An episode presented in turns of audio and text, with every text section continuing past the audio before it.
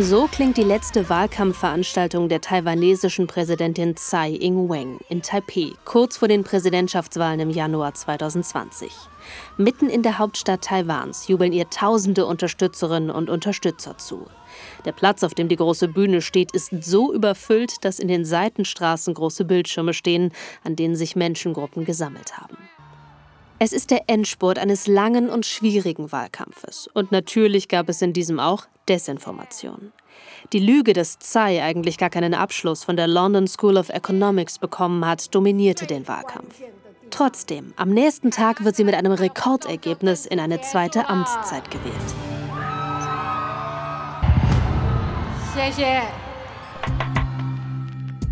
Netz aus Lügen. Die globale Macht von Desinformation. Ein Podcast der Bundeszentrale für politische Bildung. Folge 7. Der Ausweg. Mit rund 23 Millionen Bürgerinnen und Bürgern ist der Inselstaat in Ostasien eine relativ kleine Demokratie. Aber kein Land der Welt ist laut dem schwedischen Forschungsinstitut Videm so vielen von ausländischen Regierungen gestreuten Desinformationen ausgesetzt wie Taiwan. Facebook richtete vor den Präsidentschaftswahlen ein eigenes Kommandozentrum in Taipeh ein, um das Problem vor Ort zu bekämpfen, denn die Plattform spielt auch in Taiwan eine große Rolle.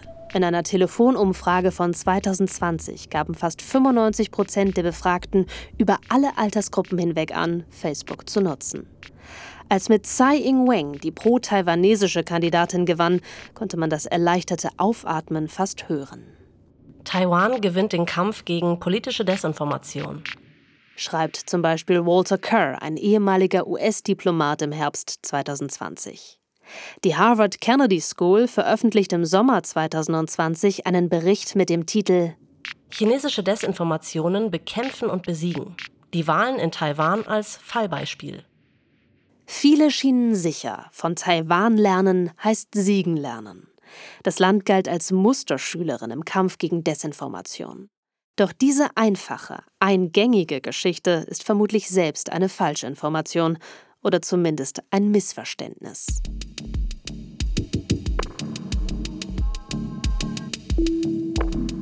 Hallo, mein Name ist Ann-Kathrin Büsker. In diesem Podcast geht es um Desinformation, also Lügen, die Gesellschaften polarisieren sollen. Sie zweifeln lassen an demokratischen Institutionen, an Parteien und dem politischen System. Und vielleicht ist jetzt mal ein guter Zeitpunkt, ein bisschen zurückzuschauen, mal kurz zu verschnaufen. In den vergangenen sechs Folgen sind wir einmal quer über den Globus gereist und haben uns Desinformation in verschiedensten Erdteilen angeschaut. Wir waren in Polen, Deutschland, den USA, der Ukraine und in Indien. Und überall ist es ähnlich. Überall haben ähnliche Mechanismen gegriffen, wie Desinformation platziert wird und wie jene Lügen in Lichtgeschwindigkeit über Plattformen weiterverbreitet werden. Wir sind jetzt auf der Zielgeraden unserer Podcast-Reihe angekommen. In dieser und in der nächsten Folge beschäftigen wir uns vor allem mit der Frage, ja, und jetzt? Wie können wir der Desinformation, die unserer Gesellschaft zusetzt, beikommen? Dazu schauen wir uns verschiedene Strategien an, entwickelt von Wissenschaftlerinnen und Wissenschaftlern und andere, die direkt in Taiwan ausprobiert werden. Und ein kleiner Spoiler, weil wir euch nichts Spannendes und Erhellendes vorenthalten wollen, verteilen wir die Lösungsstrategien auf zwei Folgen. Zurück nach Taiwan. Äh, ich würde nicht sagen, dass es Taiwan schon gelungen ist, dieses Problem zu lösen. Dieser Erfolg ist auch unmöglich zu definieren. Das sagt Minister Luo Bing-Chang, ein ehemaliger Anwalt, der die Desinformationstaskforce der Regierung leitet. Bisher gibt es keinen objektiven Standard, um zu sagen, ob ein Land den Kampf gegen Desinformation gewonnen hat. Ich sage auch meinem Team immer, Desinformationen sind ein bisschen wie ein Virus. Es komplett auszulöschen ist sehr unwahrscheinlich, denn es wird sich immer wieder verändern. Es kann sein, dass es keinen Erfolg geben wird, auch wenn wir uns noch so sehr anstrengen. Aber scheitern ist keine Option. Denn wenn wir scheitern, dann ist alles vorbei. Zu sagen, wir haben gewonnen, wir haben diesen Feind, Desinformation besiegt, so arrogant, so naiv sind wir nicht.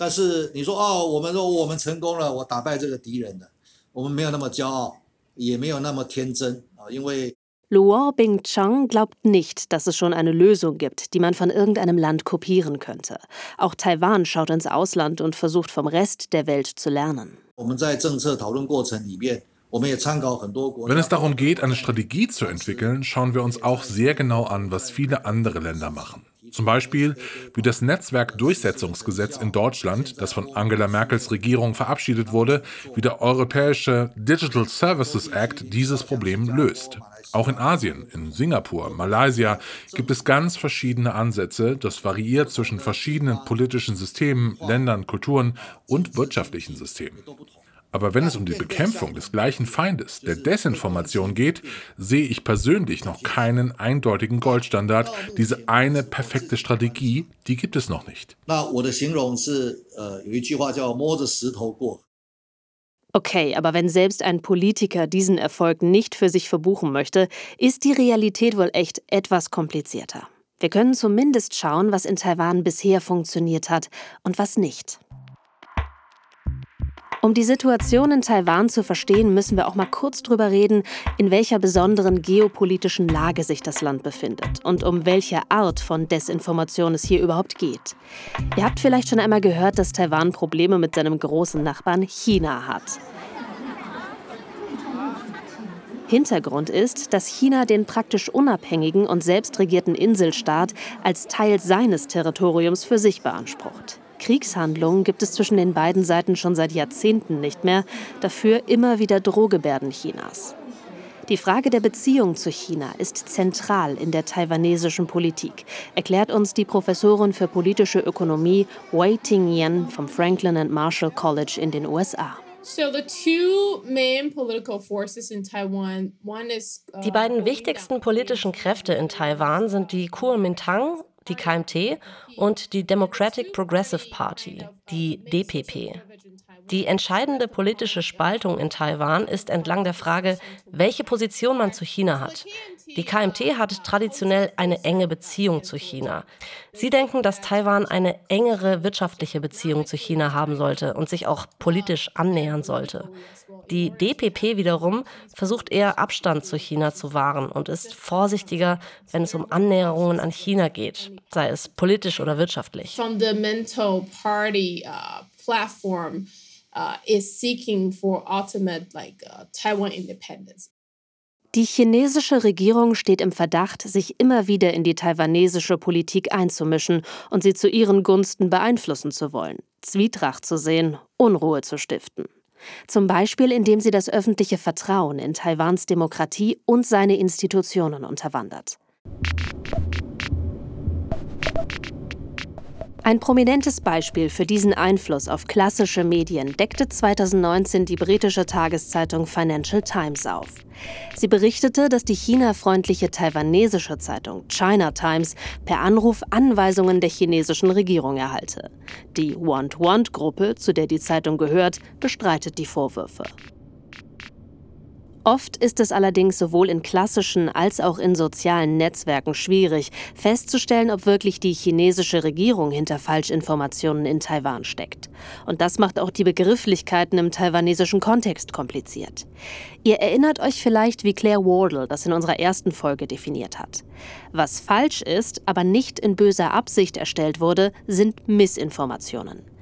Desinformationen sind falsch und werden absichtlich verbreitet, um anderen zu schaden. Malinformationen wiederum sind zwar wahr, aber werden mit der Absicht verbreitet, anderen zu schaden.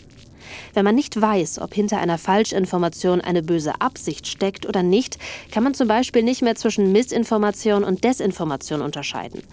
Was dazu führt, dass das auch die Wissenschaft vor Probleme stellt, Desinformation einzuordnen und ihre Wirkungsmacht zu messen.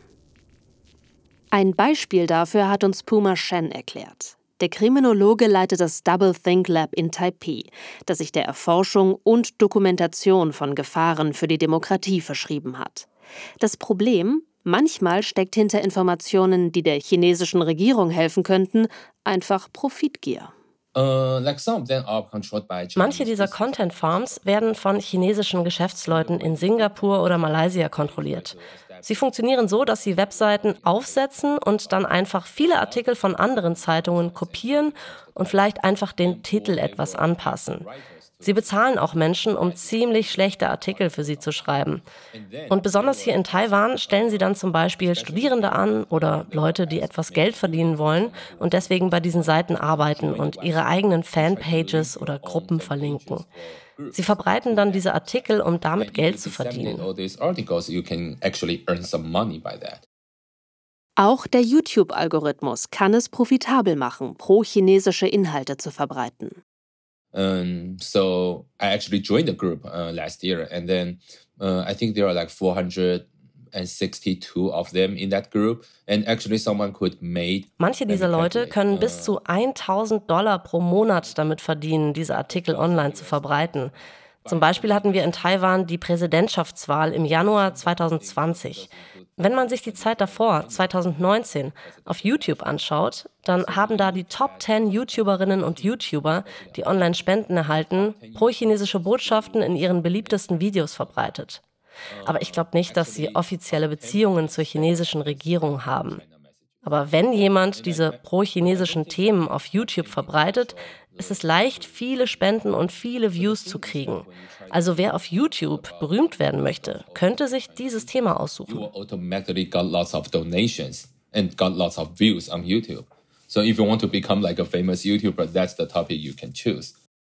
In diesen Fällen könnten Falschinformationen also ohne politische Absichten verbreitet werden, aber trotzdem chinesischen Interessen in Taiwan nutzen. In unseren Interviews in Taiwan haben die meisten Gesprächspartnerinnen und Gesprächspartner übrigens einen chinesischen Begriff verwendet, der nicht unbedingt zwischen den verschiedenen Kategorien unterscheidet. Wörtlich übersetzt heißt er Falschinformation.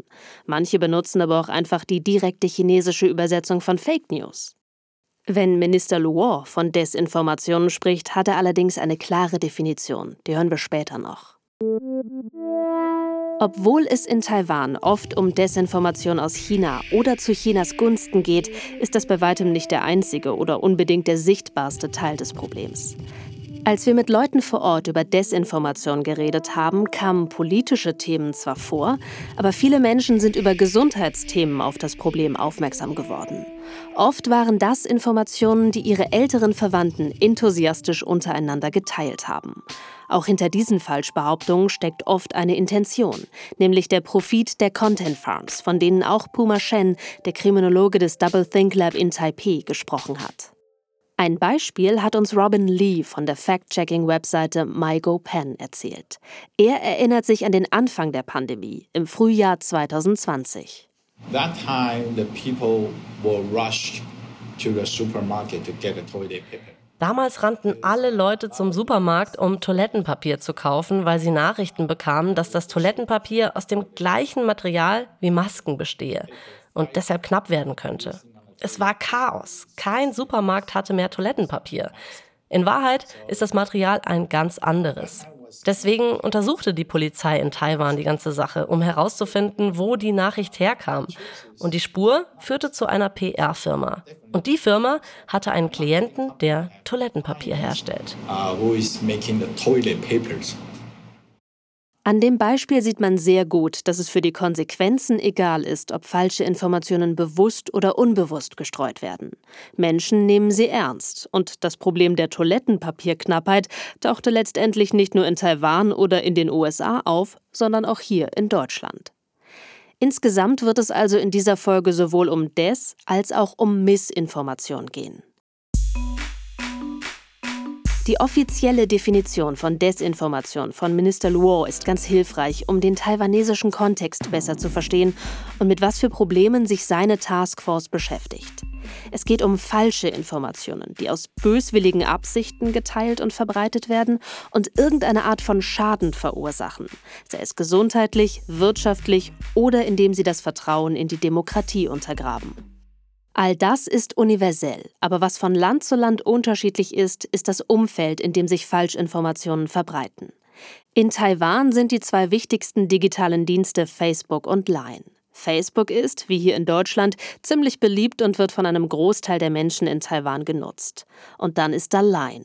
Line ist ein japanischer Messenger, der ein bisschen wie WhatsApp funktioniert und 2020 von etwa 88 Prozent der taiwanesischen Bevölkerung unter 64 Jahren genutzt wurde.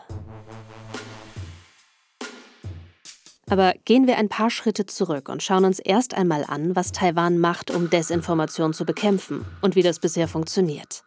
Um uns die offizielle Strategie zu erklären, gibt es wohl niemand Besseren als Minister Luo Bing-Chang, den wir eben schon gehört haben.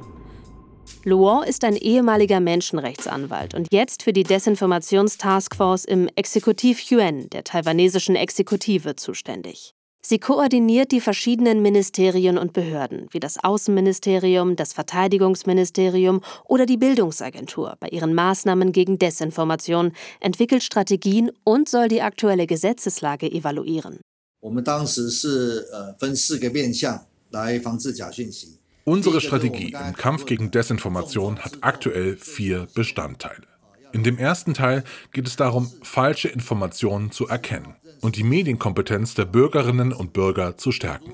Zum Teil ist das die Aufgabe des Bildungsministeriums in den Schulen und in der gesamten Gesellschaft. Ein zweiter, weniger bekannter Bereich der Maßnahme ist es, auch die Regierungsangestellten durch Medienkompetenztrainings zu schulen.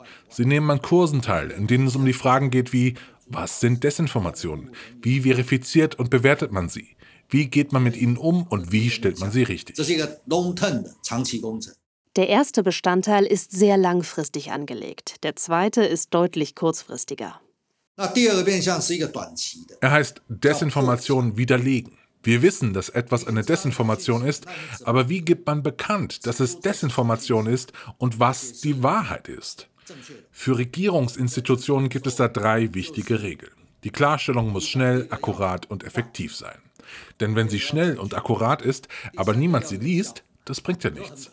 Bei der Effektivität muss man sich auch an die Gegebenheiten und Anforderungen des Internets anpassen. Regierungsabteilungen schreiben zum Beispiel viele Pressemitteilungen, das sind sie so gewohnt. Aber diese Gewohnheit muss sich ändern. Wir brauchen nicht unbedingt eine Pressemitteilung. Vielleicht braucht es gerade nur zwei gute Sharepics und das reicht. Minister Luo ist aber auch klar, dass die Regierung nicht die Instanz ist, die über wahr und falsch entscheidet. Im Gegenteil, er betont in unserem Gespräch immer wieder, wie wichtig die Zivilgesellschaft ist. Wenn die Regierung etwas widerlegt, wird es immer einige Menschen geben, die das anzweifeln. Deswegen gibt es im besten Fall unabhängige Fact-Checking-Organisationen. Sie kriegen keine finanzielle Unterstützung von der Regierung, sie sind neutral und objektiv. Wenn Sie Richtigstellungen veröffentlichen, können Sie den Menschen helfen, den Wahrheitsgehalt einer Information besser zu beurteilen. Der dritte Bestandteil heißt Desinformationen eindämmen. Denn wenn Desinformationen sich erstmal im Netz verbreiten, verbreiten sie sich unheimlich schnell. Und Menschen glauben dann eher die falsche als die richtige Information. Luan sieht vor allem die Internetplattformen wie Facebook, Line, YouTube oder Twitter in der Verantwortung. Sie sollen bestimmte Inhalte selbst löschen, aber er macht sich auch Sorgen, dass dabei auch vollkommen legitime Aussagen verschwinden. Immer wieder erwähnt er im Gespräch, wie wichtig der Schutz der Meinungsfreiheit ist. Momentan ist beispielsweise in Taiwan ein neues Gesetz zu digitaler Kommunikation in Arbeit, das Plattformen von rechtlicher Verantwortung für Postings, die die Rechte anderer Menschen verletzen, befreien könnte. Aber nur unter der Bedingung, dass sie diese Inhalte löschen oder unzugänglich machen.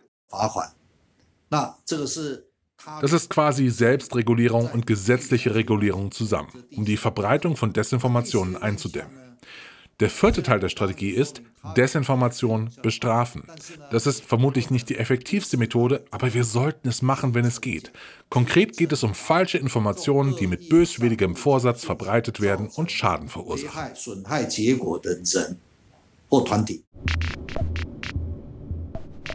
Er hat auch direkt ein Beispiel parat, wie Falschinformationen mit böser Absicht aussehen könnten. Während Taiwans erstem großen Covid-19-Ausbruch im Mai 2021 hatten die Menschen Angst davor, mit Infizierten in Kontakt zu kommen. Da gab es Menschen, die aus Wut auf ein Geschäft die falsche Information verbreitet haben, dass sich dort jemand infiziert hätte, woraufhin viele nicht mehr hingingen. Das Geschäft hatte einen klaren wirtschaftlichen Schaden erlitten. Eine Straftat ist die Verbreitung solcher Gerüchte aber nicht. Auch gegen solche Desinformationen kämpft die Taskforce des Ministers. Um solche Probleme zu lösen, passt die taiwanesische Regierung gerade nach und nach Gesetze an. So verbietet eine neue Änderung des Gesetzes über den Handel mit landwirtschaftlichen Erzeugnissen die Verbreitung von Gerüchten oder Falschinformationen, die den Preis von landwirtschaftlichen Produkten beeinflussen. Andere Änderungen haben es auf die Verbreitung von Falschinformationen zu Katastrophen oder nuklearen Unfällen abgesehen, deren Verbreitung dafür sorgt, dass Menschen Schaden nehmen. Trotz aller Vorsicht sieht der Minister allerdings doch ein paar Verbesserungen. Bei den Lokal- und Landtagswahlen 2018 waren viele Taiwanesinnen und Taiwanesen von den vielen Desinformationen schockiert und waren bei den Präsidentschaftswahlen zwei Jahre später dann deutlich mehr auf der Hut. Insgesamt beschreibt Luo seine Arbeit und den Kampf der taiwanesischen Regierung gegen Desinformation als einen Prozess, der noch lange nicht abgeschlossen ist. Er sagt es mit einer chinesischen Redewendung. Den Fluss überqueren, indem man nach den Steinen fühlt. Ein vorsichtiger, langsamer Prozess, bei dem man den richtigen Weg noch nicht kennt, aber ihn durch Ausprobieren nach und nach findet und hoffentlich letztendlich auf die andere Seite kommt. Dabei sieht er Taiwan in guter Gesellschaft, denn alle Länder arbeiten gerade an diesem Problem der Desinformation. Aber die eine Lösung, den Goldstandard, gibt es einfach noch nicht. Auch wenn es noch keinen klaren Weg vorwärts gibt, hat Lohr für sich aus seiner langjährigen Arbeit schon einen wichtigen Schluss gezogen. Letztendlich glaube ich nicht, dass das ein Problem ist, das Regierungen einfach alleine lösen können. Er hofft stattdessen, dass die taiwanesische Gesellschaft eine Art Immunität entwickeln kann.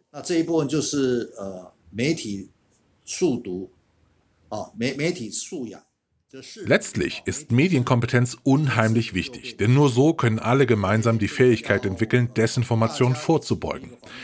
Das kann man nicht machen, indem man Leute durch Strafverfolgung zur Verantwortung zieht oder Desinformationen durch Gesetze bekämpft, denn diese Mittel geraten schnell mit der Meinungsfreiheit in Konflikt, die in unseren beiden Ländern ein sehr hohes Gut ist.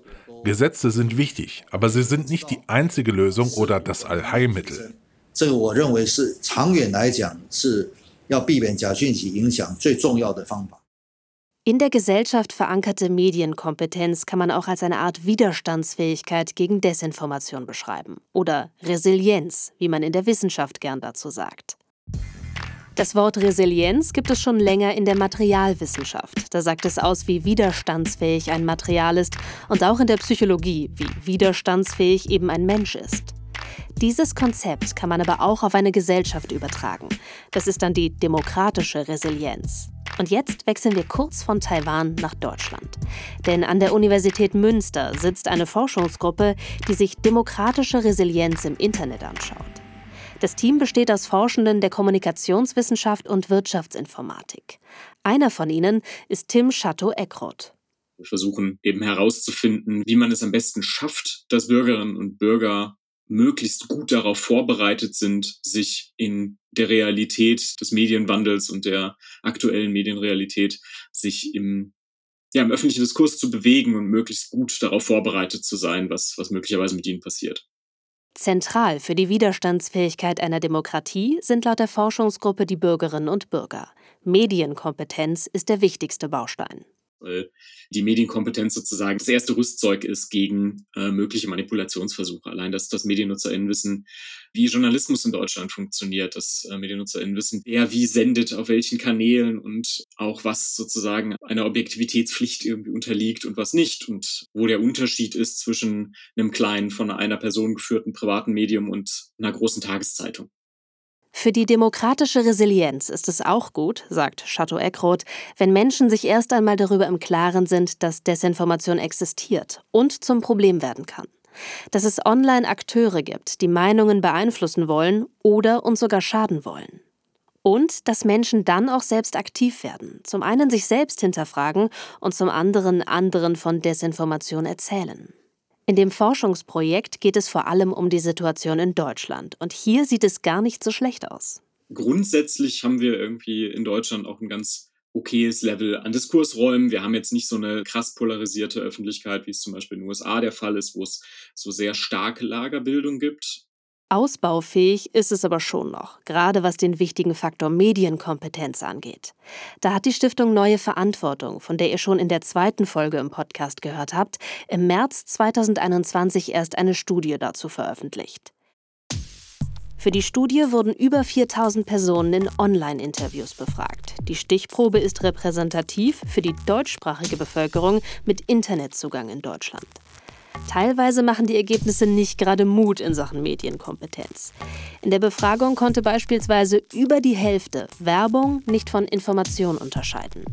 Ein Drittel hat Falschinformationen für echte Infos gehalten. Und zwar gibt es auf einigen Plattformen mittlerweile Versuche, Desinformation zu kennzeichnen, die meisten Befragten haben das aber gar nicht gesehen oder verstanden, worum es bei dieser Kennzeichnung geht. Prinzipiell helfen solche Kennzeichnungen aber schon, wenn Leute sie erkennen und sich daran gewöhnt haben. Dann haben diese Hinweise zumindest eine gewisse Wirkung. Auch kurze Hinweise können helfen, die zum Beispiel auftauchen, bevor jemand in den sozialen Netzwerken etwas teilt. Studien zeigen, gibt man Menschen die Chance, noch einmal kurz nachzudenken, etwa durch so einen Hinweis, werden weniger Falschinformationen geglaubt und verbreitet. Wir haben vorhin schon gehört, dass in Taiwan die Regierung versucht, in Schulen und der Gesamtgesellschaft die Medienkompetenz zu verbessern und Taiwans Demokratie so resilienter zu machen, wie Chateau Eckroth es wohl beschreiben würde. Gleichzeitig hat Minister Luo auch Faktenchecks durch Regierungsinstitutionen erwähnt, die auf Pressekonferenzen bekannt gegeben oder im Internet veröffentlicht werden, um Falschinformationen zu widerlegen. Ein besonders prominentes Beispiel stammt aus dem Beginn der Pandemie, als in Taiwan das Toilettenpapier knapp wurde. Premierminister Su Sen-chang erinnerte die Öffentlichkeit daran, dass wir alle nur einen Hintern haben und Hamsterkäufe von Toilettenpapier daher unnötig seien. Aber seit einigen Jahren schon gibt es in Taiwan auch zivilgesellschaftliche Organisationen, die sich dem gleichen Ziel verschrieben haben wie die Regierung, dem Kampf gegen Desinformation. Eine besonders bekannte Fact-Checking-Plattform ist MyGoPen, die 2015 ganz klein und persönlich anfing, wie Projektmanager Robin Lee berichtet. Okay, so our founders, uh, he, he was es ging damit los, dass unser Gründer seinem Schwiegervater mit seinem Telefon half. Er war überrascht, wie viele Falschinformationen er auf seinem Telefon sah, besonders auf Line, eine der beliebtesten Messenger-Apps in Taiwan.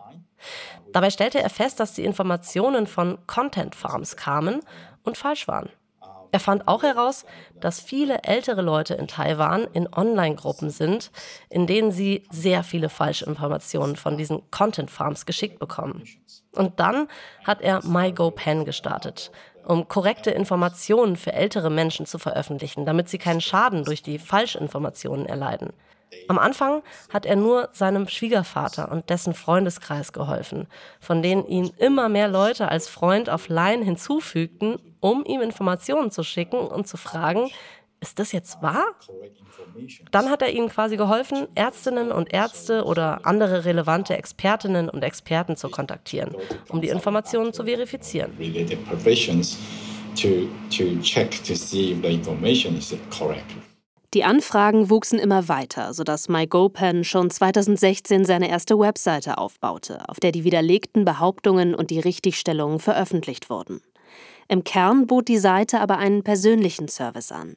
Nutzerinnen und Nutzer konnten fragen, ob die Gruppe eine bestimmte Nachricht verifiziert hatte.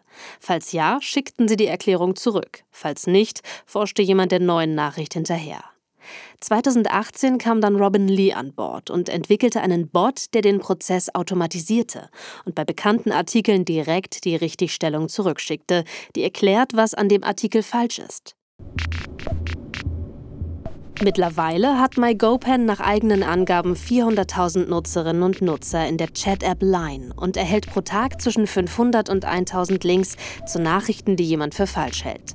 Bis zu 70 Prozent dieser Nachrichten hat MyGoPen meist schon debunked, also widerlegt. Viele Falschmeldungen werden also wieder und wieder verbreitet. Lee zufolge finanziert die Seite sich vor allem aus den Lizenzgebühren für ihre Fact-Checks, die unter anderem Yahoo und Line zahlen, und zu einem kleinen Anteil aus Spenden. Die sechs Angestellten von MyGoPen, die in ganz Taiwan verteilt arbeiten, sind auch nicht alleine bei ihrer Sisyphus-Arbeit. Neben ihnen gibt es sowohl reine Freiwilligenorganisationen wie das CoFacts-Kollektiv, das aus der Open-Data-Szene kommt, als auch das Taiwan Fact-Checking Center, das zu den Präsidentschaftswahlen 2020 sogar mit Facebook kooperiert hat, um Desinformationen im Wahlkampf zu bekämpfen.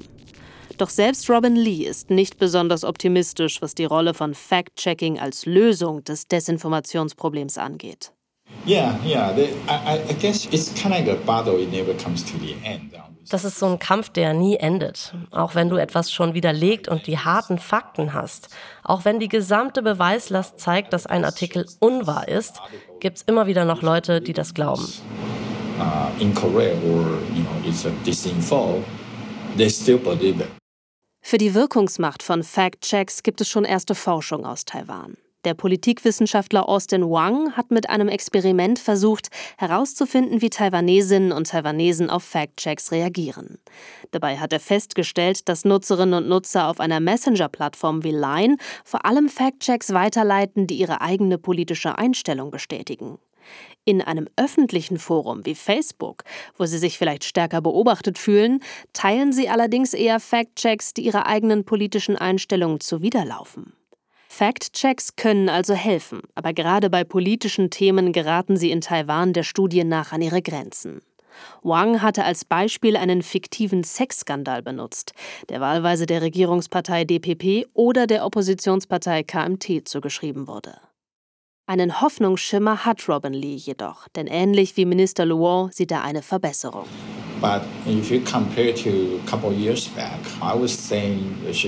Im Vergleich zu vor ein paar Jahren würde ich schon sagen, dass die Situation in Taiwan deutlich besser ist, weil mehr Leute ein Bewusstsein für Desinformation haben. Deswegen denken sie vielleicht etwas länger nach, bevor sie etwas an andere weiterleiten. Aber um ehrlich zu sein, haben wir noch einen langen Weg vor uns compared to a couple years back, it's better, but it's not good enough yet. Nicht gut genug, sagt der Fact-Checker. Aber wie könnte es besser werden? Hier kommt die Medienkompetenz ins Spiel, von der auch schon Minister Luo und Chateau Eckroth gesprochen haben. Wir brauchen sie, um die demokratische Resilienz zu stärken und uns gegen Desinformation zu wehren. Aktuell wird viel in diese Richtung geforscht, Menschen vor Desinformation zu schützen, bevor sie ihnen begegnen. Inoculation wird das in der Forschung genannt. Das kann man mit Impfung übersetzen.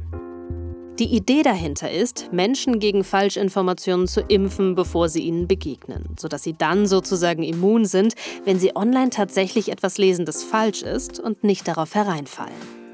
Aber wie kann man das anstellen? Da gibt es viele Möglichkeiten. Artikel zum Beispiel oder kurze Postings in den sozialen Netzwerken, die das Wichtigste zusammenfassen. Besonders effektiv ist aber etwas anderes. Und zwar interaktive Formate wie Online-Games. Eines der bekanntesten Online-Spiele in diesem Themenfeld heißt Bad News, also wörtlich übersetzt schlechte Nachrichten. Entwickelt wurde es vom Social Decision Making Lab der Universität Cambridge in Großbritannien. Dort beschäftigen sich Psychologinnen und Psychologen damit, wie Menschen kommunizieren, Entscheidungen treffen und Urteile fällen. Ein Fokus der Forschenden Falschinformation im Internet. Bei Bad News sollen die Spielerinnen und Spieler selbst versuchen, erfolgreich Desinformation zu verbreiten. And the idea is that die Idee dabei ist, dass Sie sich in die Lage der Person versetzen, die Falschinformationen erfindet. Wie würde ich vorgehen, wenn ich ein Produzent von Falschinformationen wäre? Wie könnte ich die meisten Leute überzeugen? Dieser Perspektivenwechsel ist sehr nützlich, denn dann fängt man an zu verstehen, wie die andere Seite denkt. Das war John Rusenbeek. Er ist Psychologe an der Universität Cambridge und hat Bad News mitentwickelt. Man kann das Spiel im Browser aufrufen. Unter getbadnews.de gibt es eine deutsche Version. Es gibt einen Spielleiter, der nach einer kurzen Begrüßung fragt: Du willst mit Desinformationen das Internet aufmischen, oder? Ich klicke auf Genau und der Spielleiter schlägt mir vor, doch erstmal meinen Frust auf Twitter auszulassen. Ich stimme zu.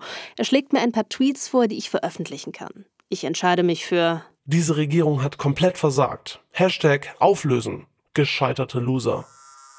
Und tatsächlich bekomme ich ein paar neue Follower. Gleichzeitig blinkt aber ein rotes Licht. Meine Glaubwürdigkeit ist im Keller. Das will der Spielleiter als nächstes angehen.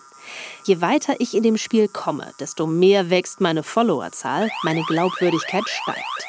Zwischendurch weist mich der Spielleiter quasi nebenbei auf Strategien hin, die echte Desinformationsaccounts nutzen.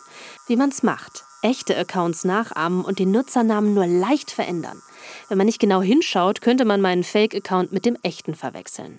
John Rosenbeek hat mit seinem Kollegen Sander van der Linden das Spiel mittlerweile in mehreren Studien getestet und festgestellt, nach dem Spielen erkennen Menschen Falschinformationen deutlich besser.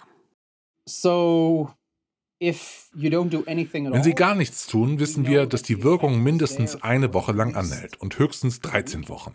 In einer anderen Studie haben wir den Teilnehmenden sehr kurze Erinnerungshilfen gegeben, und zwar in verschiedenen Abständen. Und wenn man sie etwa alle zwei Wochen daran erinnert, bleibt der Effekt für 13 Wochen oder länger signifikant. Then the effect remains significant for 13 weeks or more. Wenn ein Effekt in der Psychologie länger als 13 Wochen hält, ist das schon ziemlich lang, sagt Rosenbeek. Noch ein Vorteil, das Spiel impft sozusagen nicht gegen einzelne Verschwörungstheorien oder Falschinformationen, sondern bringt den Spielenden bei, die Strategien dahinter zu erkennen. Das ist bei der Masse an Falschinformationen, die im Internet herumschwirrt, deutlich effektiver, sagt Rosenbeek. Das ist auch die Strategie, die John Cook mit seiner Forschung verfolgt. Er ist Kognitionswissenschaftler an der Monash Universität in Melbourne in Australien.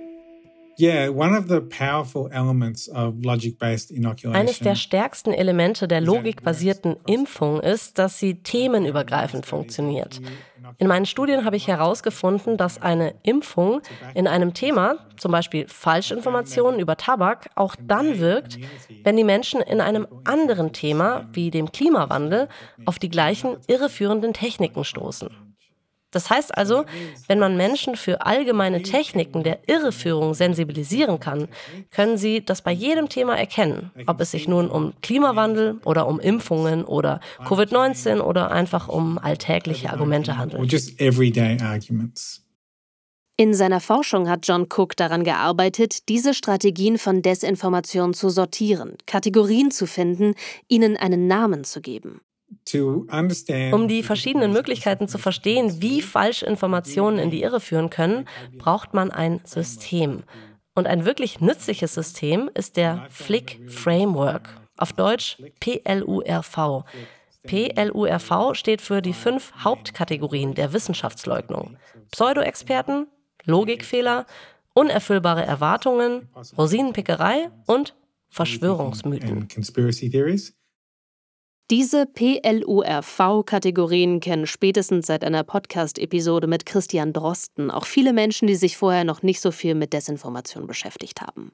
Denn mit dem Coronavirus gab es plötzlich ein Thema, bei dem man auch als Laie eigentlich gar nicht mehr daran vorbeikam, sich mit Falschinformationen und Verschwörungsmythen zu beschäftigen diese Hauptlinien der Wissenschaftsleugnung, die bekannt sind, die analysiert sind, schon aus dem Hintergrund der, der Klimaforschungsleugner, äh, heraus. Mhm. Das ist ja eine, ein Phänomen, das schon seit langer Zeit besteht und das auch inhaltlich äh, und von den Prinzipien erkannt worden ist. Ähm, mhm. Das ist so dieses PLURV-Plurf-Prinzip, das wir hier vielleicht auch mal anhand von öffentlichen Argumenten besprechen sollten. Mhm.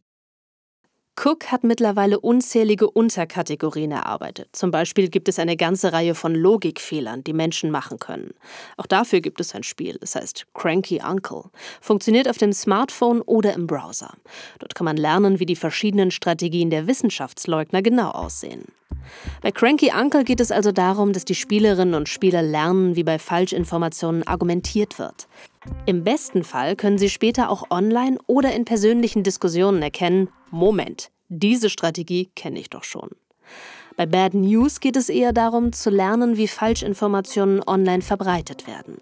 Wenn man im eigenen Feed, beispielsweise bei Facebook oder Twitter, dann eine Meldung entdeckt, die irgendwie komisch wirkt, kann man nach dem Spiel besser einschätzen, ob sie vielleicht falsch ist.